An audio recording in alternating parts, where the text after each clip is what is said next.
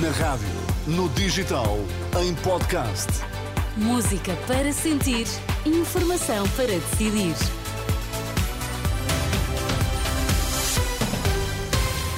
Boa viagem, passam 3 minutos do meio-dia. Vamos às notícias. Vítor Mesquita, o que é que destacas a esta hora?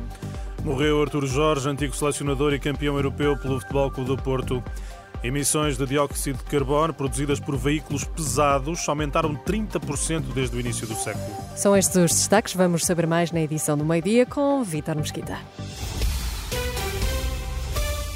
Será sempre lembrado pelo percurso como treinador de futebol, nomeadamente pela conquista da Taça dos Campeões Europeus pelo Futebol Clube do Porto em 1987.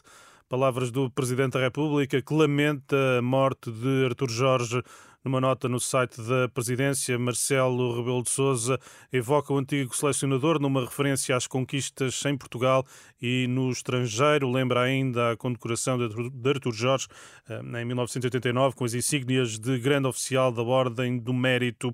Artur Jorge, recordo, morreu esta madrugada aos 78 anos. Foi vítima de doença prolongada, confirma a família em comunicado. Em Portugal, Artur Jorge foi campeão sete vezes como jogador, era avançado, representou Benfica, Belenenses, Académica e Futebol Clube do Porto, clube onde foi campeão três vezes como treinador e no qual conquistou a taça dos clubes campeões europeus em 87.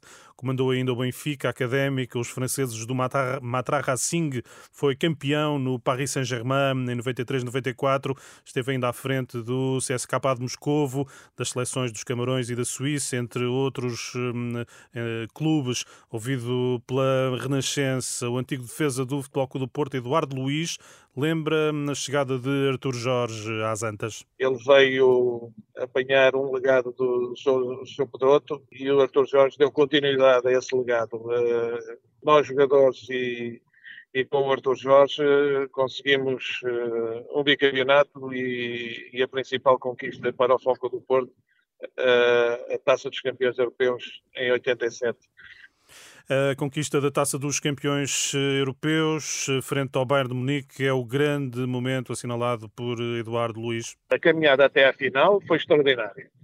Uh, e daí ele, em termos, em termos táticos uh, e em termos psicológicos, era, era muito forte. Uh, na final, depois de estarmos a perder ao intervalo, nós conseguimos dar a volta muito pela forma como o Arthur Jorge se dirigiu a nós no intervalo, fazendo-nos acreditar que era possível. Nós não tínhamos nada a perder e se conseguíssemos uma boa exibição na segunda parte, podíamos ficar na história do futebol e do futebol pelo Porto o antigo jogador eh, do Futebol Clube do Porto, Eduardo Luiz, ouvido por André Rodrigues sobre Artur Jorge, o antigo treinador, selecionador e jogador, morreu esta madrugada em Lisboa aos 78 anos. Este é um tema que terá natural destaque na edição de Bola Branca às 12h45.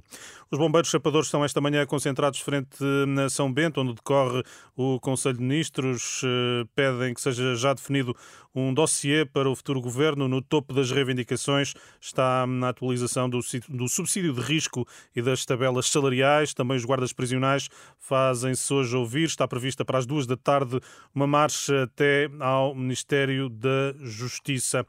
E o futuro secretário-geral da CGTP considera que os movimentos inorgânicos de protesto são positivos. Tiago Oliveira diz mesmo que são uma vantagem e não uma ameaça.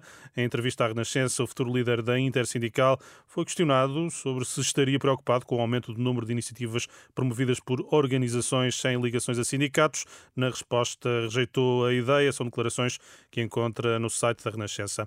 Nunca houve tantos crimes sexuais contra crianças e jovens como em 2023. Dados da Associação Portuguesa de apoio à vítima a que a Renascença teve acesso revelam que no ano passado foram registadas 1.760 situações de crime ou abuso sexual contra menores. Carla Ferreira da APAV conclui tratar-se de um aumento de 30% em relação a 2022, declarações que encontra em rr.pt. A Organização Mundial da Saúde pede uma resposta urgente contra o surto de sarampo para proteger milhões de crianças na Europa. Já foram registados mais de 58 mil casos em 41 países. As emissões de dióxido de carbono produzidas por veículos pesados aumentaram 30% desde 2000. É um alerta do Programa das Nações Unidas para o Meio Ambiente, num relatório que pede regulamentação ambiciosa para reduzir aquele tipo de poluição. Obrigada, Vítor Mesquita, e até já. Até já.